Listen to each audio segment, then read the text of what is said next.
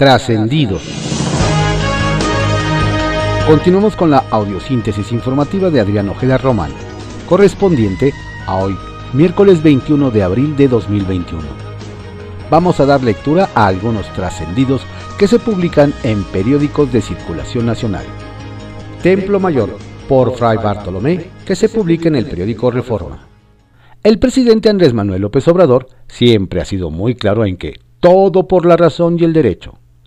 Lo que nunca nos advirtió fue que él siempre tendría la razón y cuando no la tuviera, modificaría a su gusto el derecho. Para el mandatario, la ley, más que una norma, es un pretexto. En el tema eléctrico, por ejemplo, emitió un acuerdo que violaba la ley. Sacó entonces una ley que violaba la Constitución. Y obviamente ahora quiere modificar la Constitución. Y lo mismo ha pasado con la militarización del país con la desaparición de fideicomisos, con las amenazas al INE. Difícilmente hay un tema en su gobierno que no termine en tribunales. Al menos hay que reconocerle que ha logrado acercar a los ciudadanos a la justicia, pues ahora hay que tramitar un amparo para vacunarse, otro para no ser tratado como delincuente por usar el celular, uno más para poder tener una empresa de energía limpia y lo que se acumule en esta semana. Por cierto, de último minuto, la priista Dulce María Sauri logró evitar el agandalle de Morena para aprobar en fast track y en lo oscurito la inconstitucional ley Saldívar. Al pasar a comisiones se abre un pequeño espacio para, para que recapaciten.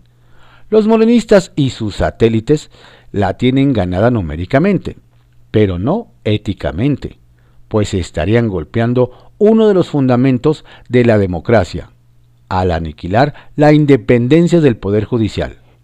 La República vive horas de incertidumbre. Ahora que tanto se habla de el IFT, hubo quienes se acordaron de algo que la 4T parece haber olvidado. Ya pasó más de un año y el comisionado Adolfo Cuevas sigue ocupando de manera interina la presidencia del instituto. Un interinato de 417 días y contando. Dado el gusto que tiene este gobierno por quitarle la autonomía a los autónomos, resulta extraña esta omisión. A menos claro que la amistad de Cuevas con Ricardo Monreal les garantice a los morenistas un incondicional más al frente de un organismo regulador. Por lo pronto, el funcionario no ha mostrado sintonía con la idea del padrón de celulares con registros biométricos. A ver hasta dónde aguanta. ¿O lo aguantan? A la cumbre sobre, sobre cambio climático, convocada mañana por Joe Biden, el gobierno mexicano llevará como propuesta refinar más petróleo. Y no solo eso, mientras otros países se apuran a dejar atrás los combustibles fósiles, la idea que tiene México de dejarles un mundo mejor a los jóvenes es la de heredarles un buen guardadito de crudo. Aquello va a ser como llevar una torta de milanesa a una fiesta de veganos. Circuito Interior, que se publica en el periódico Reforma. ¿Han leído la declaración de principios de Fuerza por México? Pues quienes parecen que no lo han hecho son sus dirigentes ¿O de qué otra forma puede explicarse que hayan aceptado como candidato a diputado por Azcapotzalco a un enemigo confeso de la civilidad, por no decir hooligan? Se trata de Pablo Cárdenas, quien encabeza los mecánicos que se oponen a que una ciclovía atraviese Clavería. Ayer, luego de la indignación que causó que un niño en bicicleta muriera atropellado justo en esta colonia, Alguien recordó cómo es que el aspirante a una curul se ha referido a la comunidad no motorizada. Jóvenes chaqueteros, jodidos mentalmente, gatos del Tour de Francia, maricas y tontos. Son los denostativos que hace poco lanzó en un video contra quienes se atreven a exigir infraestructura que ayer se demostró urge para salvar vidas. Seguro que no había un perfil no mejor, sino menos malo? familiares buscan a desaparecidos en el Gran Canal del Desagüe. Conagua confirmó ayer que el hallazgo de cuerpos en los megacauces es más común de lo que quisieran. El Caballito, que se publica en el periódico El Universal. Las escaramuzas entre López Gatel y Sheinbaum. De la serie de escaramuzas que han sostenido el subsecretario de Salud, Hugo López Gatel, y la jefa de gobierno, Claudia Sheinbaum Pardo, esta última, por el supuesto incremento en las hospitalizaciones por COVID-19, llama mucho la atención. Lo que nos platican es que los datos que dio el funcionario se fundamentan en los reportes del Instituto Nacional de Enfermedades Respiratorias INER y del Instituto Nacional de Nutrición, donde comentan que, es derivado de Semana Santa. A la mandataria no le cuadró esa información, sobre todo cuando el pasado viernes dijo que estábamos muy cerca del semáforo amarillo nos hacen ver que doña Claudia no debe preocuparse mucho, pues mañana o pasado López Gatel comienza con las maromas, las sumas, las restas, los aplanamientos de curvas y prestidigitaciones que dominan a la perfección y ajustará las cifras a la baja. Mandan la caballería a Cuauhtémoc. Desde la definición de las candidaturas a los alcaldes en el antiguo Palacio del Ayuntamiento se determinó que una prioridad era Dolores Padierna en Cuauhtémoc. Todo indica que así es, luego de que ayer se le vio al coordinador de campañas de Morena en la Ciudad de México, Abraham Carro, recorriendo calles y operando para la candidata. Nos comentan que don Abraham es operador cercano a la jefa de gobierno que colaboró con ella en Tlalpan y en esta administración ocupó el puesto de director de pueblos y barrios originarios de la Ciudad de México y goza de la confianza de doña Claudia Sheinbaum. Nos dicen que en esta demarcación van con toda la fuerza, en especial para hacer a un lado al senador Ricardo Monreal, más que a la oposición. Se alebrestan ambulantes por iniciativa de ley. El que ya anda alebrestando las huestes del comercio informal fue el presidente de la Comisión de Puntos Constitucionales, el morenista Nazario Norberto, con el anuncio de que ayer se aprobaría en el Pleno la ley de no asalariados, que busca regular ese sector, por lo que decenas de líderes amagaron con marchas.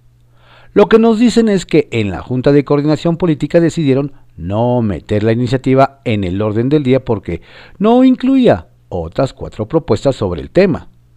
Ante las críticas y amenazas que circularon en las redes, el diputado local acusó a los líderes corruptos, que incluso están en la cárcel, de desvirtuar la iniciativa por intereses personales. El tema está muy caliente y más valdría meterlo a la congeladora, sobre todo en estos tiempos políticos. Línea 13 que, se, publica en, el periódico Contra Réplica. Ajustes. Un proyecto de resolución del Instituto Electoral de la Ciudad de México ordena al PRI capitalino ajustar sus postulaciones del bloque alto de competitividad en la alcaldía porque no cumplió adecuadamente con el principio de género. Para ello, el instituto le fijó un plazo de 24 horas para hacer las modificaciones, de lo contrario, declarará improcedente la solicitud de registro de sus candidaturas en las alcaldías de Coajimalpa de Morelos, la Magdalena Contreras y Milpa Alta.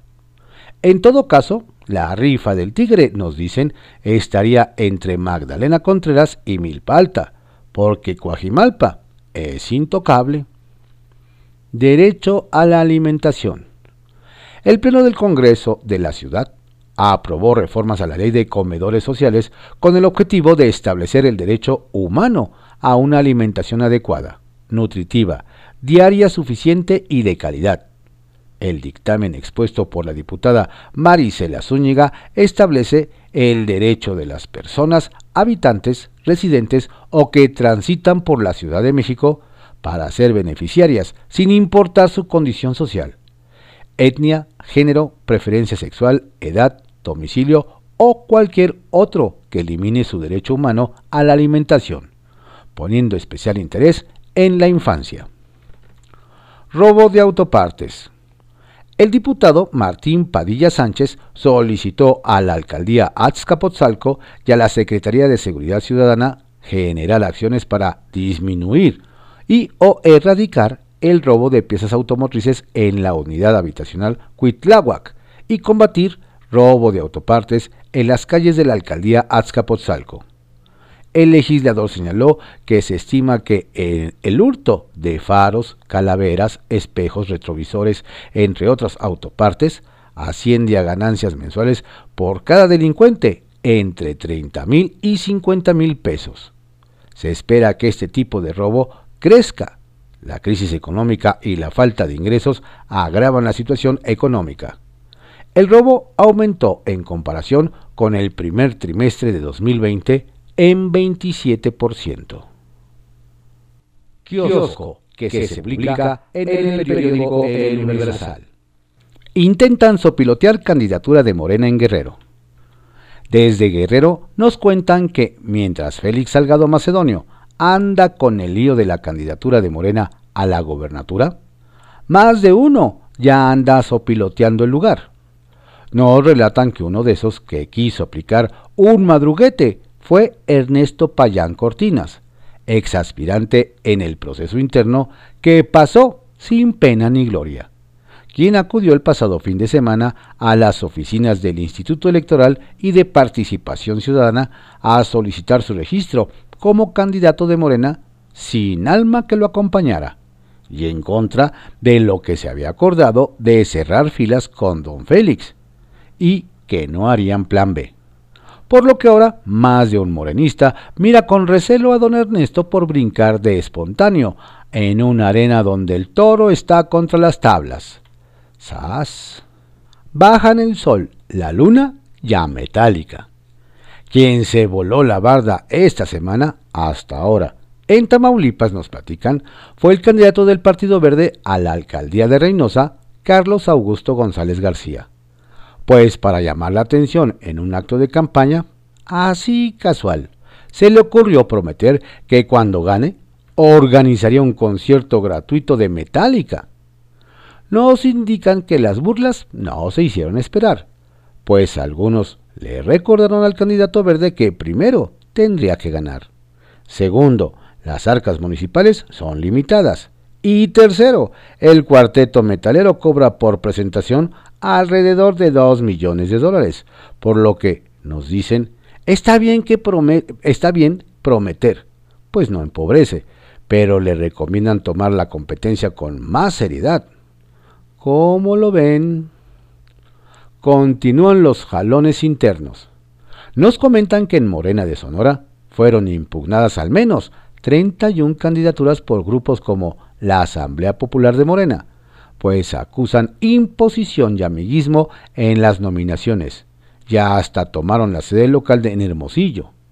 Sin embargo, nos detallan que, al parecer, sus peticiones serán difíciles de cumplir, pues hay casos inamovibles como la candidatura a diputada local de Celeste Tadei Arriola, hija del superdelegado del gobierno federal Jorge Tadei Pringas o a la candidata a la alcaldía de Bavispe, Celia Durazo Montaño, o del candidato a reelección en Aguaprieta, Jesús Alfonso Montaño Durazo, hermana y primo del abanderado a la gobernatura Alfonso Durazo Montaño. Deja don Mario más división.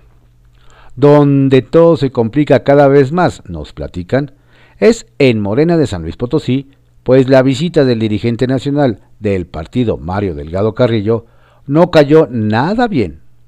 Nos indican que por un lado, Francisca Reséndiz Lara, ex precandidata a la gobernatura, consideró una ofensa a la inteligencia de los potosinos que se trate de defender al expanista Javier Nava Palacios, bajado de la candidatura de la capital cuando el Tribunal Electoral del Estado solo aplicó la ley en tanto, nos dicen, en redes sociales se publicaron mensajes en los que se anunciaba el registro de Agustín de la Rosa Charcas para la alcaldía de la capital y hasta recibió el apoyo de todos los aspirantes con los que competiría y que se quedaron en el camino cuando impusieron a don Javier.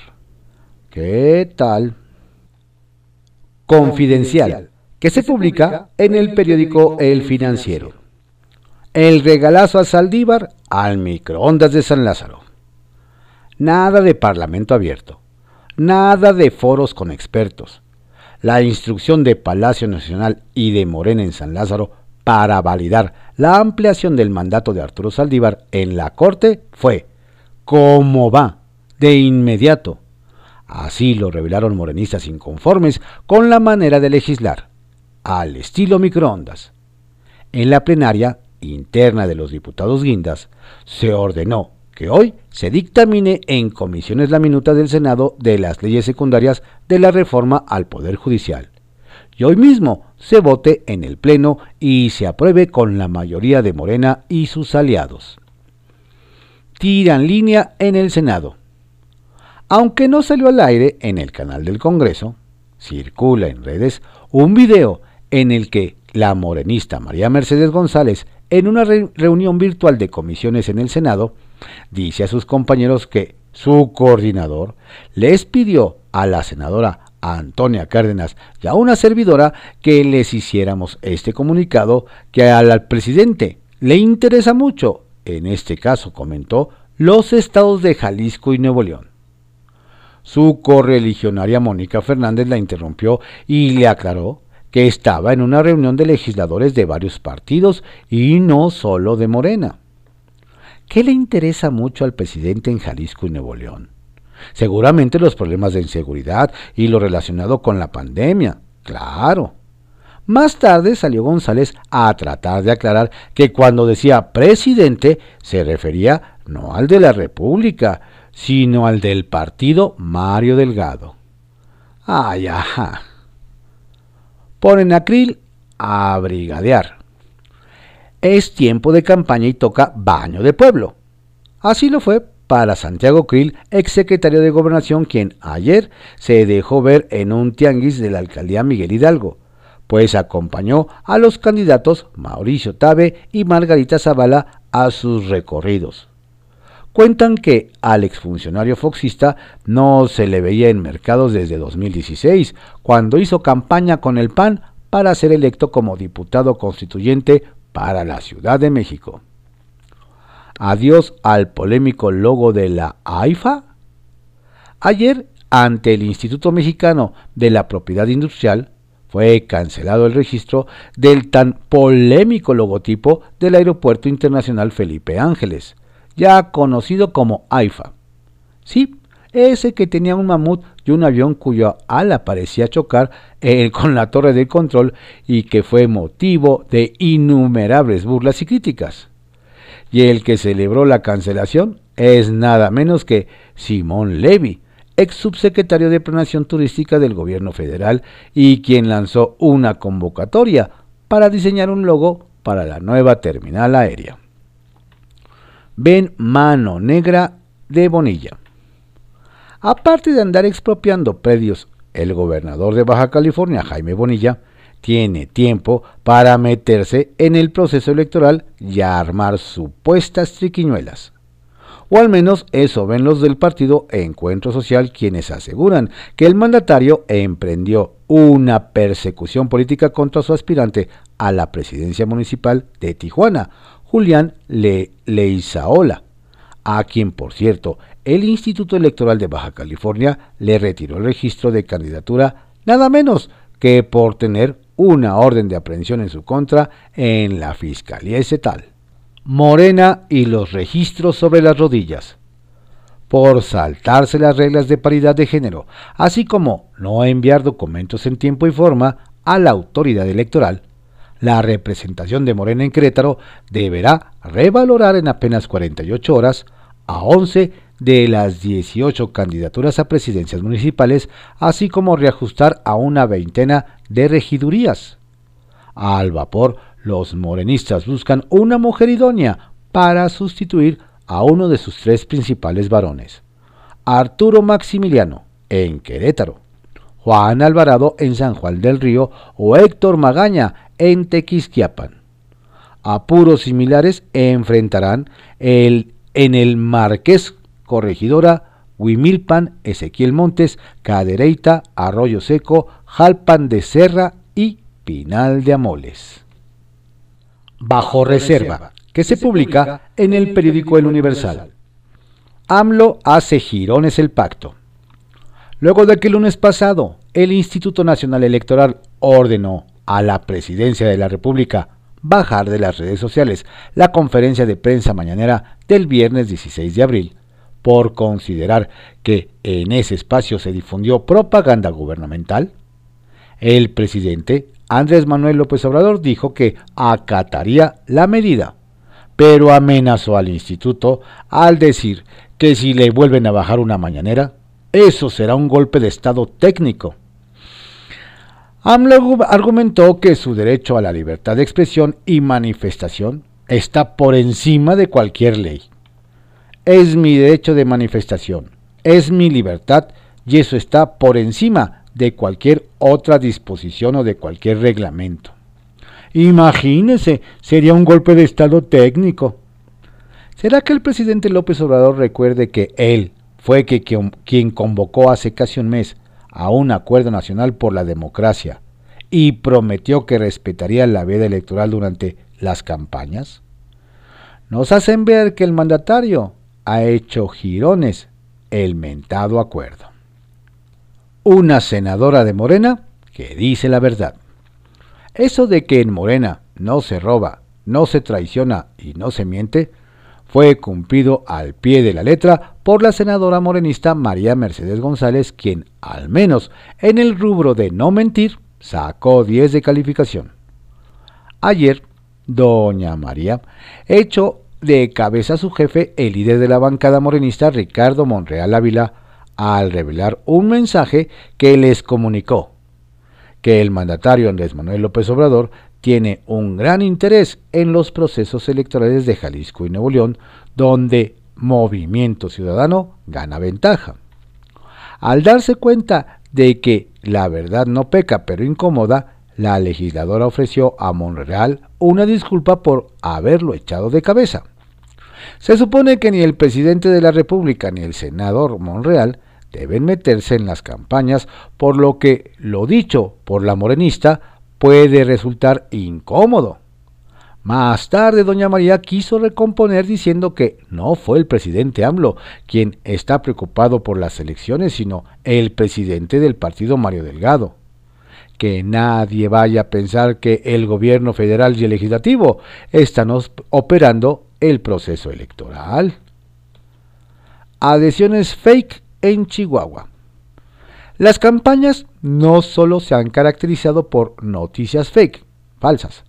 Ahora también llegó la moda de las adhesiones falsas.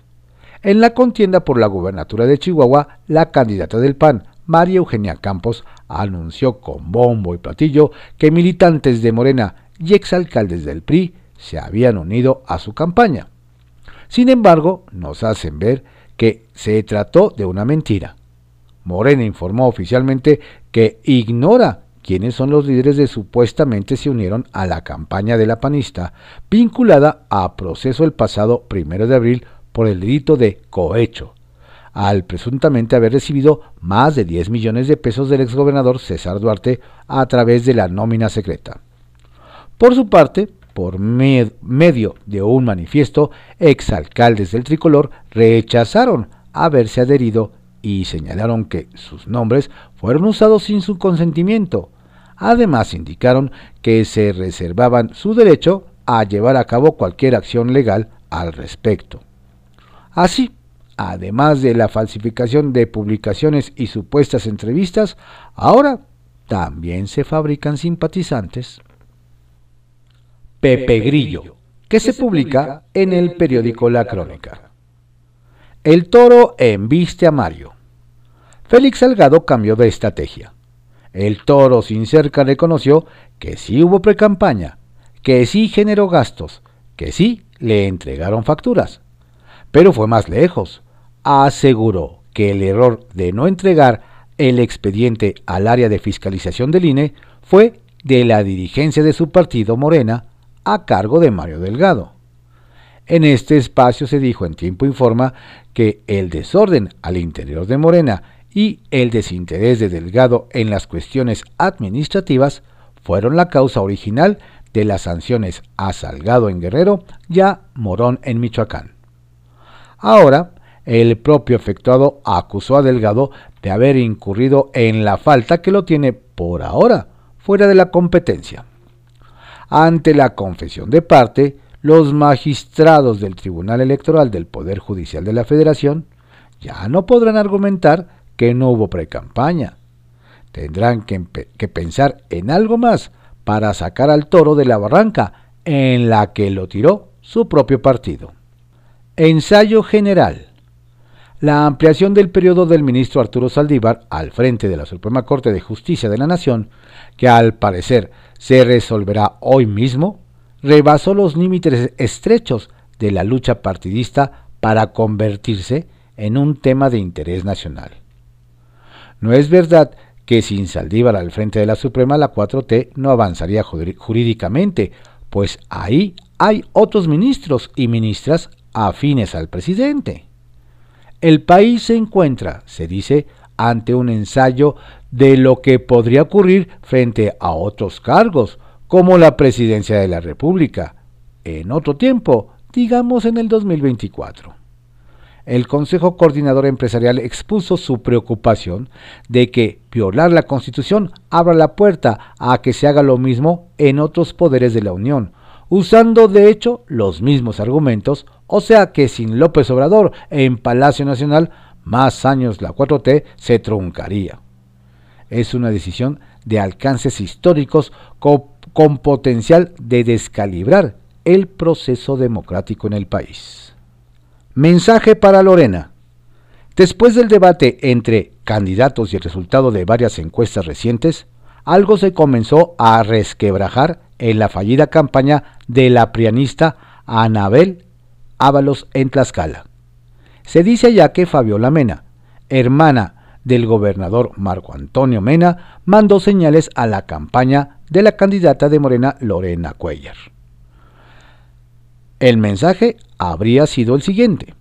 Yo no tengo ninguna responsabilidad en el endurecimiento del gobierno del Estado en contra tuya y del presidente López Obrador. Los responsables son Carlos Bailón, Carlos Villanueva y la estratega por la que desembolsó Anabel una cantidad enorme de recursos. Celaya, ciudad peligrosa. México está en el epicentro mundial de la violencia homicida. La frase devastadora es del Consejo Ciudadano para la Seguridad Pública y la Justicia Penal. Este organismo reveló que Celaya, Guanajuato, se mantiene como la ciudad más peligrosa del mundo. Es el cuarto año que aparece en ese liderato maligno como resultado de la batalla entre el cartel Jalisco Nueva Generación y lo que queda del cártel de Santa Rosa de Lima, sin que la autoridad federal meta la mano. La estrategia gubernamental, sintetizada en la frase de abrazos no balazos, falló, ya convertido a localidades como Tijuana, Ciudad Juárez, Irapuato, Obregón y Ensenada en espacios de impunidad para los criminales. El problema real es que las bandas criminales actúan cada vez con mayor desparpajo, por lo que la cifra roja seguirá en aumento. Estos fueron algunos trascendidos que se publican en periódicos de circulación nacional en la audiosíntesis informativa de Adrián Ojeda Román, correspondiente a hoy, miércoles 21 de abril de 2021. Tenga usted un excelente día, por favor, cuídese, no baje la guardia. La pandemia sigue.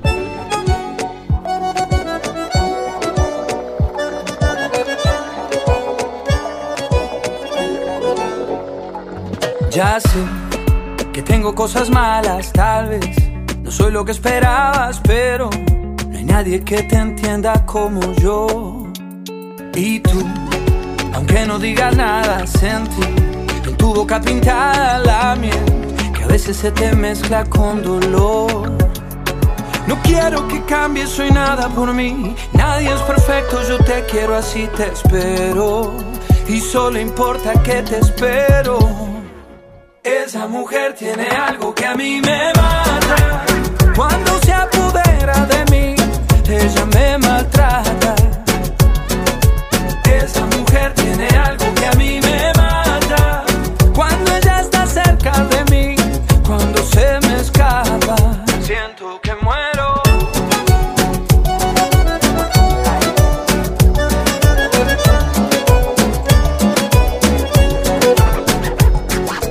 tienes eso que motiva mis mañanas. Tú siempre me levantas y no tengo ganas. Tú me haces bien y yo a ti también.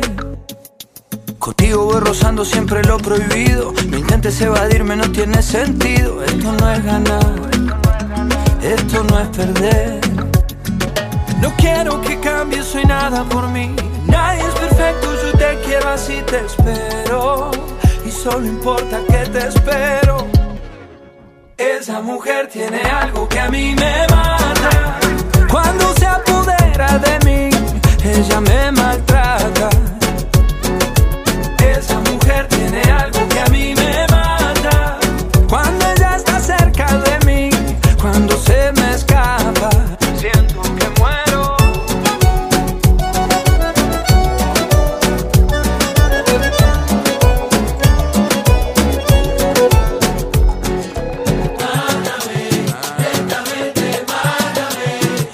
Solo de tus besos soy tu preso y en cadena perpetua yo me amarro a tus pies. Mátame, lentamente mátame. Con uno solo de tus besos soy tu preso y en cadena perpetua me amarro a tus pies. Esa mujer, esa mujer